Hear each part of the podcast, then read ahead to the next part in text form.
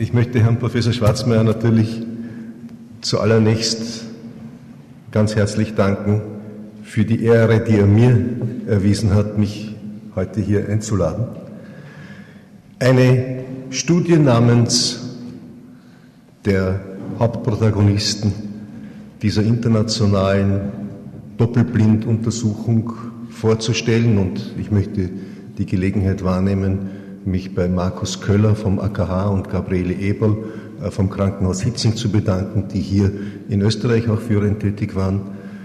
Eine Studie vorzustellen, die wir vor fast neun Monaten schon publiziert haben. Und diese Studie befasste sich mit der Untersuchung der Effekte eines Interleukin-6-Rezeptor-Inhibitors namens Tocilizumab bei Patienten mit rheumatoider Arthritis.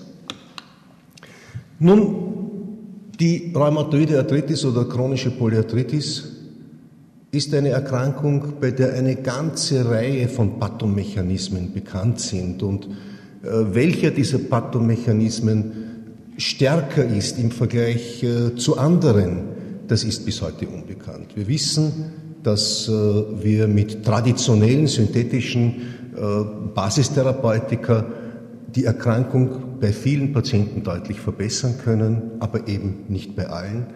Wir wissen, dass TNF-Inhibitoren, wir wissen, dass B-Zell-Depletoren wie das Rituximab, wir wissen, dass T-Zell-Kostimulationshemmer wie das Abatacept bei dieser Erkrankung Erfolg haben können. Und allein der Umstand, dass wir drei Zielstrukturen mit Erfolg angehen können, demonstriert diese Heterogenität der Erkrankung auf der einen Seite, aber auch den Umstand, dass es nicht ganz klar ist, welcher dieser Mechanismen hier das Übergewicht hat.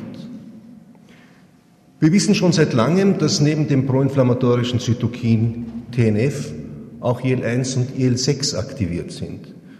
Aber interessanterweise hat die IL-1-Inhibition und es gibt ein Produkt, das Anakinra, den IL-1-Rezeptorantagonisten, bis dato nur sehr mäßige Erfolge gezeitigt.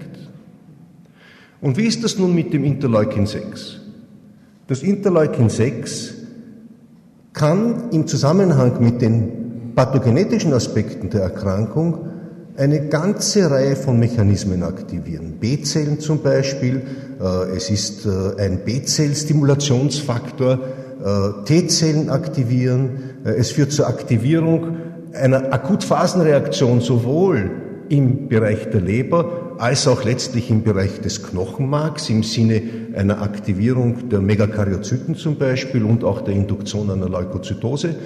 Und etwas, was auch ganz wesentlich ist im Zusammenhang mit der chronischen Polyarthritis, bei der die Gelenkdestruktion ein sehr eminentes Markenzeichen, wenn ich das so sagen darf, ist, ist die Aktivierung von Osteoklasten. Das machen TNF und Interleukin 1 auch.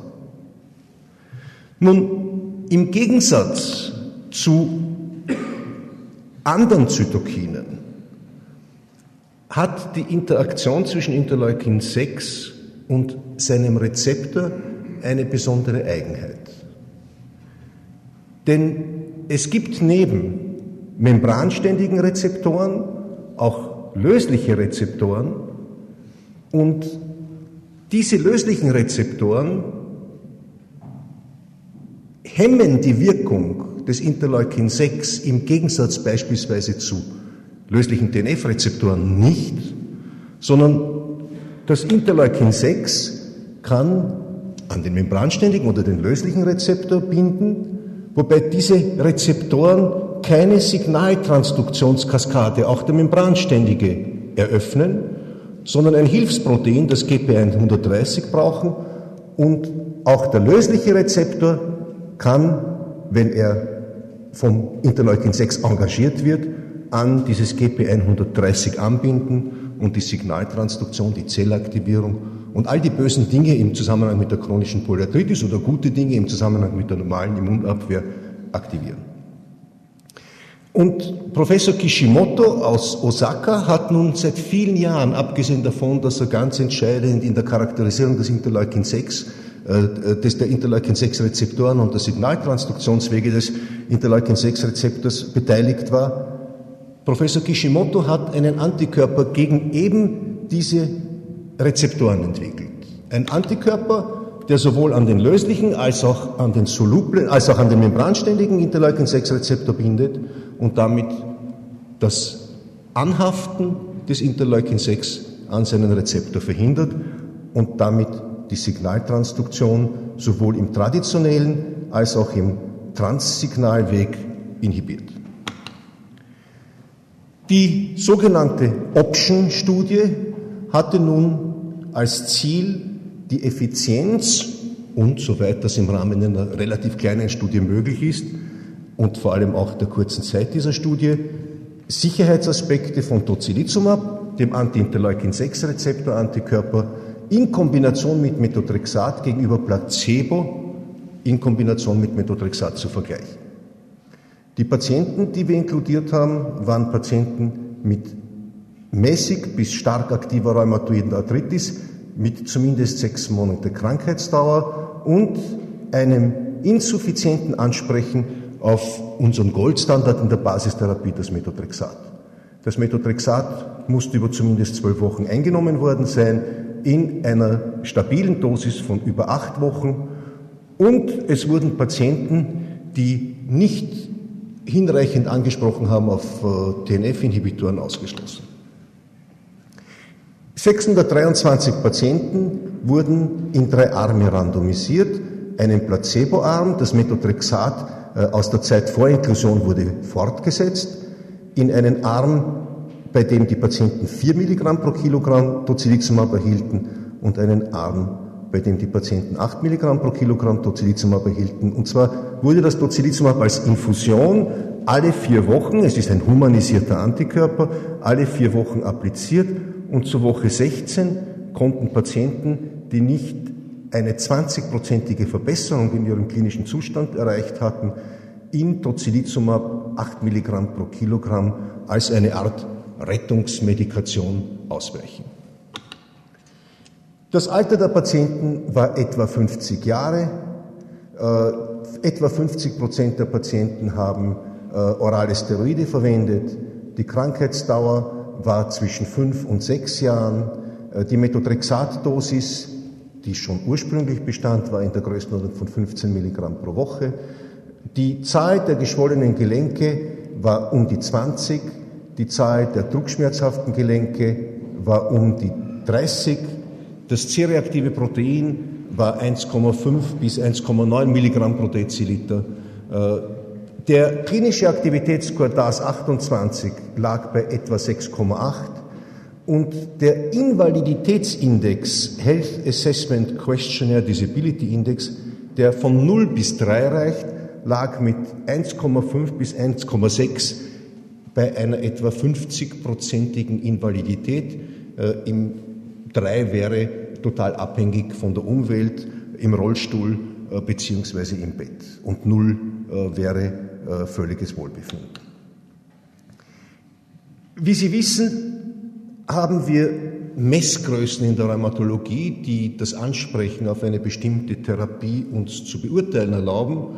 Und eine dieser Messgrößen ist das Kriterium des American College of Rheumatology, und zwar die 20-prozentige Verbesserung in einer Reihe von äh, Charakteristika der Erkrankung, insbesondere druckschmerzhafte und geschwollene Gelenke, äh, aber auch anderen Charakteristika, wie zum Beispiel diesem Invaliditätsindex oder wie zum Beispiel äh, dem CRP oder der blutkörperlichen Senkungsgeschwindigkeit. Und man verwendet diese 20 Prozent nicht, weil 20 Prozent so großartig ist als Response, sondern weil das jener Bereich ist, diese 20-prozentige Verbesserung, bei der man in Analysen der 80er und 90er Jahre gesehen hat, dass aktive Medikation vom Placebo am besten unterschieden werden kann. Wir finden in der Rheumatologie immer wieder, gerade bei ACA20-Responsraten, äh, relativ hohe Placebo-Werte. Also wir hatten unter Placebo hier etwa 27-prozentiges Ansprechen. Aber unter 4 Milligramm pro Kilogramm war das Ansprechen bereits 48 Prozent und unter 8 Milligramm pro Kilogramm bei knapp unter 60 Prozent. Es gibt aber auch äh, bessere Response-Ratenanalysen, nämlich die 50-prozentige Verbesserung und da sinkt die Placebo-Rate auf 11 Prozent. Signifikant besser 4 Milligramm pro Kilogramm mit etwa 32 Prozent und ebenso signifikant besser äh, die 8 Milligramm pro Kilogramm Dosis mit etwa 44 Prozent, also etwa viermal so gut wie Placebo. Und man sieht bei all diesen Daten, dass es auch eine Art Dose-Response-Kurve gibt. Es ist zwar der Unterschied zwischen 8 und 4 Milligramm pro Kilogramm nicht signifikant, aber numerisch ist bei all diesen Analysen äh, die 4 Milligramm pro Kilogramm Dosis schwächer als die 8 Milligramm pro Kilogramm Dosis und das gilt auch für die 70-prozentige Verbesserungsrate, bei der nur mehr 2 Prozent an Placebo-Patienten, aber 22 Prozent, also elfmal so viel an Patienten, die 8 Milligramm pro Kilogramm erhalten, äh, angesprochen haben. Wie rasch tritt dieser Effekt ein? Nun, das sind wiederum die ACR20-Responsraten, aber diesmal geplottet gegen die Zeit. Und man kann ganz klar sehen, dass sogar nach einer Infusion, denn diese Werte wurden ja vor der nächsten Infusion und wir haben ja alle vier Wochen infundiert, dass bereits nach einer Infusion in der 8 Milligramm pro Kilogramm Dosis etwa zwei Drittel jener, die dann insgesamt angesprochen haben, bereits eine ACR20-Responsrate erfahren hatten, im Vergleich äh, zu nur 10 Prozent. Sie erinnern sich, 26,5 Prozent war es dann äh, nach sechs Monaten im Vergleich zu nur 10 Prozent äh, an Placebo-Responsraten. Das heißt, ein relativ schneller Wirkungseintritt. Wie schaut das mit dem Invaliditätsindex aus? Da ist von den ursprünglichen 1,5 bis 1,6 ebenfalls bereits innerhalb von vier Wochen die Minimal Clinically Important, clinically important Difference überschritten worden und man kann sehen, dass in beiden Dosen im Vergleich zu Placebo eine deutlich signifikante Verbesserung entstanden ist mit einem Minus von 0,6, also von etwa äh, gut 30 Prozent äh, des Ursprungswerts. Es gibt auch Müdigkeitsindizes, die chronische Polyarthritis wie andere entzündliche Erkrankungen macht die Patienten abgeschlagen. Äh, auch äh, da gibt es Minimal Clinically Important Differences und äh, die ist in diesem Zusammenhang bei dieser Skala bei etwa vier und auch die wird bereits nach vier Wochen sowohl unter 4 Milligramm als auch unter 8 Milligramm pro Kilogramm überschritten und Placebo macht das nur ganz knapp. Wiederum ein hochsignifikanter Unterschied zwischen den beiden Armen mit aktiver Medikation und dem Placeboarm. Und schaut man sich das CRP an, und Interleukin 6 ist ja der wesentliche Induktor der Produktion von C-reaktiven Protein in den Hepatozyten, schaut man sich das CRP an, dann sieht man, äh, dass unter 8 Milligramm pro Kilogramm es im Bereich der Gruppe der Patienten praktisch zu einer Normalisierung äh, der oberen Normwert in dieser Studie lag bei 0,3 Milligramm pro Deziliter kam. Betrachtet man, und da sieht man den Unterschied in der Dosis. Betrachtet man hingegen die 4 Milligramm pro Kilogramm Dosis, dann sieht man, dass nach jeweils zwei Wochen es ebenfalls zu einer Normalisierung kommt, dass aber dann vor der nächsten Dosis äh, es wieder zu einem Anstieg des CRP kommt, dass also unter dieser Dosis das Interleukin 6 nicht dauerhaft gehemmt wird, aber doch zumindest vorübergehend. Auch die Anämie chronischer Erkrankungen ist durch Interleukin 6 mediiert und das Interleukin 6 kann Hepzidin induzieren und man sieht hier ebenfalls ganz deutlich, dass äh, es zu einem Anstieg des Hämoglobins und wiederum bereits nach vier Wochen fast, fast zu einer Normalisierung kommt und dass bei placebo behandelten Patienten äh, dies nicht passiert. Keine positive Wirkung ohne unerwünschte Wirkungen. Was sind die unerwünschten Wirkungen? Erstens, es kommt zu einer Erhöhung äh, der Lipidwerte. Das findet man bei TNF-Inhibitoren oder generell bei Patienten mit inflammatorischen Erkrankungen und erfolgreicher Therapie relativ häufig, weil diese Patientinnen und Patienten äh, verminderte äh, Lipidspiegel haben. Es kommt in Kombination mit Methotrexat zu einem Anstieg von Leberenzymen, ohne dass gleichzeitig Bilirubin angestiegen wäre, ohne dass man klinische Zeichen der Hepatitis hätte. Insgesamt muss man sagen, dass die Zahl bzw. die Proportion an schweren unerwünschten Wirkungen in allen drei Gruppen gleich war. Dass aber die Zahl der unerwünschten Wirkungen zu einem Therapieabbruch geführt hat, in den beiden Tocilizumab-Armen zwei bis dreimal so groß war äh, als äh, im Placebo-Arm. Infektionen sind in der 8 Milligramm pro Kilogramm Gruppe dreimal so häufig aufgetreten wie unter Placebo. Und das ist auch etwas, was man bei einer ganzen Reihe von Substanzen, die in die Zytokinkaskade im Allgemeinen, im Immun, ins Immunsystem, im noch allgemeineren äh, eingreifen, äh, immer wieder findet. Neoplasien wurden zwei beobachtet, allerdings in der Placebo-Gruppe, äh, und da scheint äh, es auch äh, aus, aus anderen Studien kein Signal zu geben. Beide Dosen, die 8 und die 4 Milligramm pro Kilogramm Dosis von Tocilizumab, wurden insgesamt gut vertragen. Das unerwünschte Wirkungsprofil der Substanz ist durchaus voll im Rahmen dessen, was man in Phase 2 Studien oder in japanischen Studien gesehen hat. Äh, wie erwähnt, äh, die Zahl der Infektionen äh, war höher unter Tocilizumab als unter Placebo. Ich habe bereits auf die Erhöhung der Cholesterinspiegel hingewiesen, allerdings gab es keine Erhöhung des atherogenen Index und ich habe auf die vorübergehenden Anstiege der Transaminasen bereits hingewiesen und auch erwähnt, dass es keine Hinweise für, einen, für eine klinische Hepatitis gab. Zusammenfassend Tocilizumab in Kombination mit Methotrexat und in der Zwischenzeit gibt es auch Monotherapiestudien. Da zeigt sich, dass Tocilizumab besser ist als Methotrexat selbst. Tocilizumab in Kombination mit Methotrexat führt zu einem raschen und signifikanten Erfolg bezüglich der klinischen Zeichen und Symptome der rheumatoiden Arthritis. Äh, das konnte man, und diese Daten habe ich Ihnen gezeigt, mit den ACR 20, 50 und 70 Responsraten sehen aber auch mit, mit einem äh, anderen Index, mit dem DAS Disease Activity Score 28, die verschiedensten Variablen, äh, geschwollene Gelenkszahl, äh, Zahl der schmerzhaften Gelenke, äh, die, die Patientenbeurteilung der Erkrankung etc. etc. Gezeigt habe ich Ihnen das CRP beziehungsweise auch äh, den Health Assessment Questionnaire Disability Index sind ebenfalls deutlich besser geworden. Die Lebensqualitätsmessung hat sich verbessert im SF36, die Abgeschlagenheit hat sich verbessert. Es kam zu einer Normalisierung des CRP in, in der Gruppe unter der höheren Dosis von Tocilizumab und zu einem signifikanten Anstieg der Hämoglobinspiegel.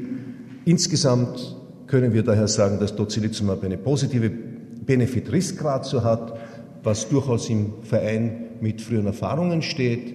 Äh, die Substanz ist in der Zwischenzeit bewilligt, in Europa bewilligt und wird vermutlich im Februar auf den Markt kommen. Äh, in Japan ist sie schon seit einiger Zeit bewilligt. Was aber auch sehr wesentlich ist. Und ich habe ja eingangs erwähnt, dass wir TNF-Inhibitoren als erfolgsträchtige Therapie haben, auf der anderen Seite IL-1-Inhibitoren als weniger erfolgsträchtige Therapie haben, sodass die Frage ist, was spielt IL-1 äh, für eine Rolle im Zusammenhang mit der Pathogenese der Erkrankung. Einer der wesentlichsten Punkte also ist, dass der Effekt dieser Therapie uns ja auch pathogenetische Einsichten offeriert, nämlich dass Interleukin 6 einen wesentlichen Anteil an der Entstehung äh, der chronischen Polyarthritis hat. Ich danke sehr für Ihre Aufmerksamkeit.